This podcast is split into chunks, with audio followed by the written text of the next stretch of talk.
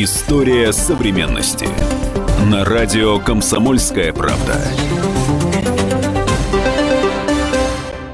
В годовщину запуска первого искусственного спутника Земли на экраны выходит новый российский фильм о космосе. Называется он «Салют-7» и рассказывает о подвиге советских космонавтов в 1985 году. Тогда советская орбитальная станция «Салют-7» внезапно отключилась, перестала выходить на связь с Землей. Экстренно был подготовлен экипаж. Владимир Джанибеков и Виктор Савиных на корабле «Союз Т-13» отправились восстанавливать работу орбитальной станции. В новом фильме «Клима Шипенко», где главные роли исполнили Владимир Вдовиченков и Павел Деревянко, много драматичных моментов. Руками, скрюченными от холода, космонавты скалывают лед с иллюминаторов.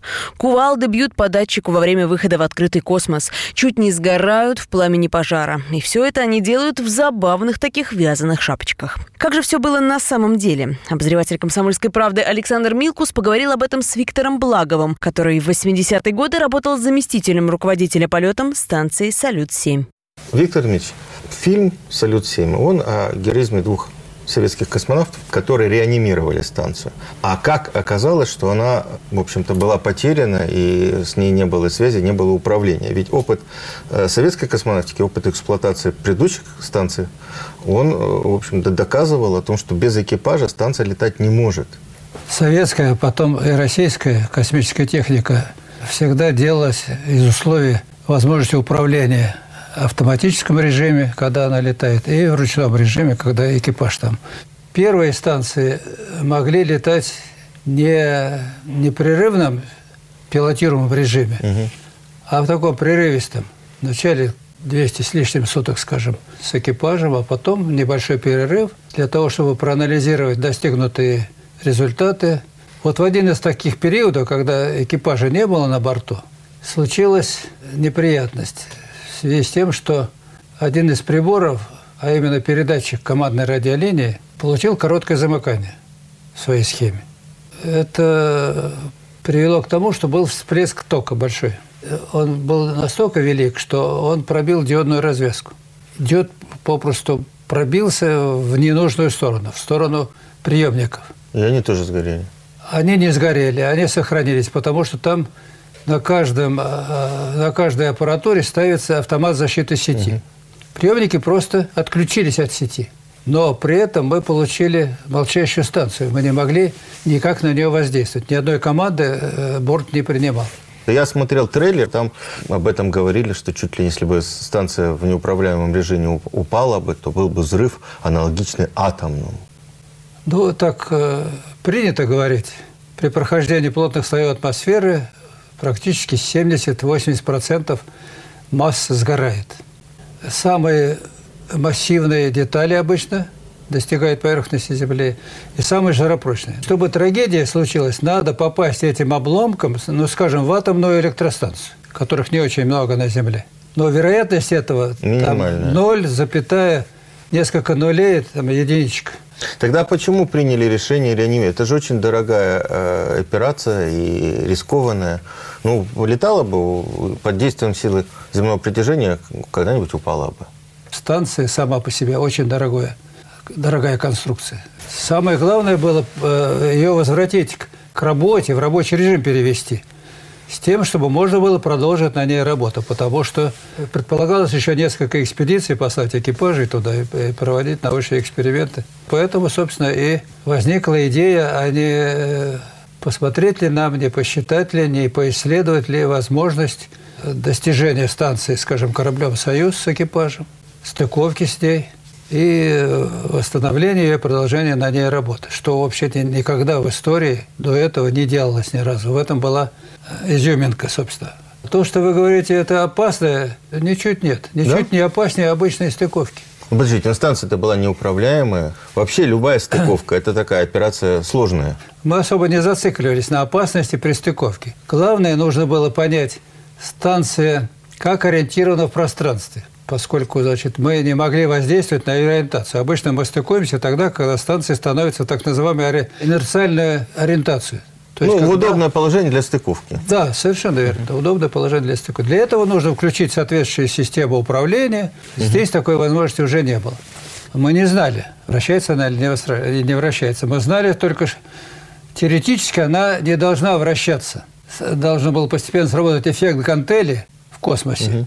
То есть тяжелым Вниз? отсеком в сторону Земли угу. не очень стабильное положение. Это было проделано, и было обнаружено, что скорость вращения достаточно мала. То есть она где-то лежит в пределах доступности для стыковки. То есть нам э, природа сама ее застабилизировала относительно. Полет Союза Т-13 с Жидебековым и Савиных был совершен 6 июня 1985 года. Четыре месяца. Почему Джанибеков и Савиных? Ну, потому что они бывали на станции и знали ее. А во-вторых, Джанибеков к тому времени провел несколько стыковок, одну из них со станции «Салют-7». Савиных, как инженер, он э, работал у нас на предприятии.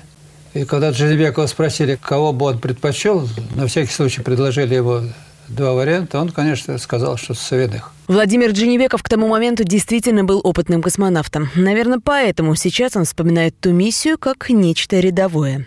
У вас есть дом, у вас есть квартира, да, и вдруг трубы потекли, э, электричество начало замыкать, коротить, выключилось так, и надо делать капитальный ремонт. Одинаковые эмоции, что там, что здесь. Только там объем немножко побольше. Если у нас в доме там один-два телевизора, то там их, этих блоков электронных около тысячи.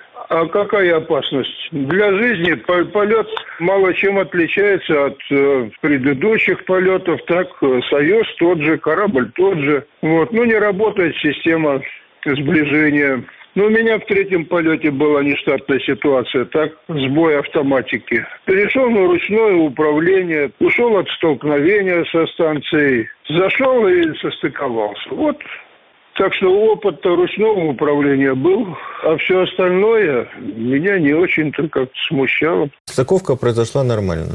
Вы Стыковка с первого раза, с первого тычка. Несмотря на то, что некоторые, особенно за рубежом, говорили, что несколько раз они подходили к станции. Ничего подобного. С первого тычка, с первого раза все получилось. Вначале мы хотели, чтобы они посмотрели станцию снаружи.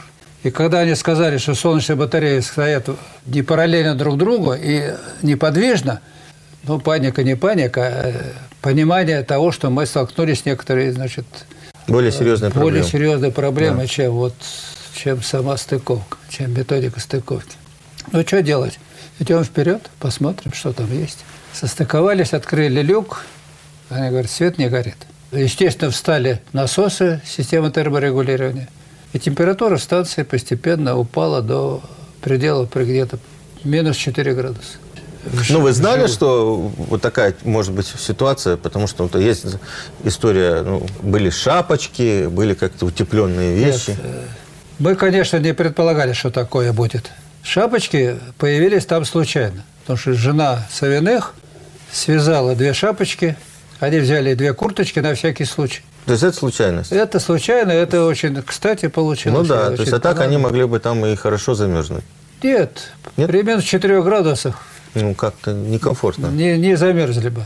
Самая большая неприятность, которая вот в результате таких событий на станции была обнаружена, то, что вся э, влага, которая находилась в атмосфере станции после ухода последнего экипажа, конденсировалась на холодных частях корпуса и на иллюминаторах в основном. На иллюминаторах был иней, в некоторых местах даже и ледышки были. То, что вот в фильме показывается, что там двухсантиметровый лед был, который пришлось скалывать зубилом и молотком, это фантазия режиссера. Угу. Ну, вот так вот по станции капли воды не Нет. летали? Это откуда и взяться ну, капли вот воды? Потому это что в атмосфере образ, образ красивый. 8 кубов от дыхания экипажа там, ну, литра два жидкости максимум. Кувалды ничего они снаружи не делали. Это, это в фильме угу. только. Много неточностей в фильме заметил и инженер реальной миссии Виктор Савиных. Ну, я его видел давно, где-то полгода назад, и мы э, с руководителем Центра управления полетами высказали ему массу замечаний по поводу этого фильма. Ну, я понимаю, что художественное это одно, а документальное фильм это другое.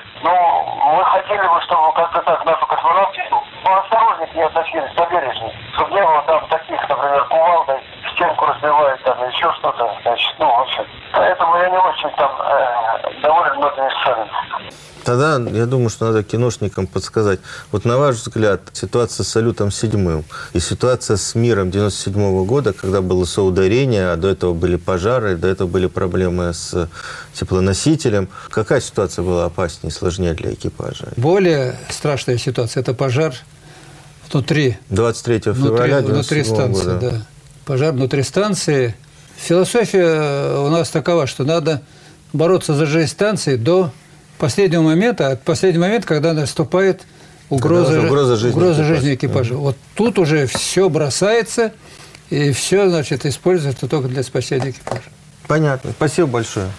Вы слушали интервью с Виктором Благовым, который в 80-е годы работал заместителем руководителя полетом станции «Салют-7». История современности.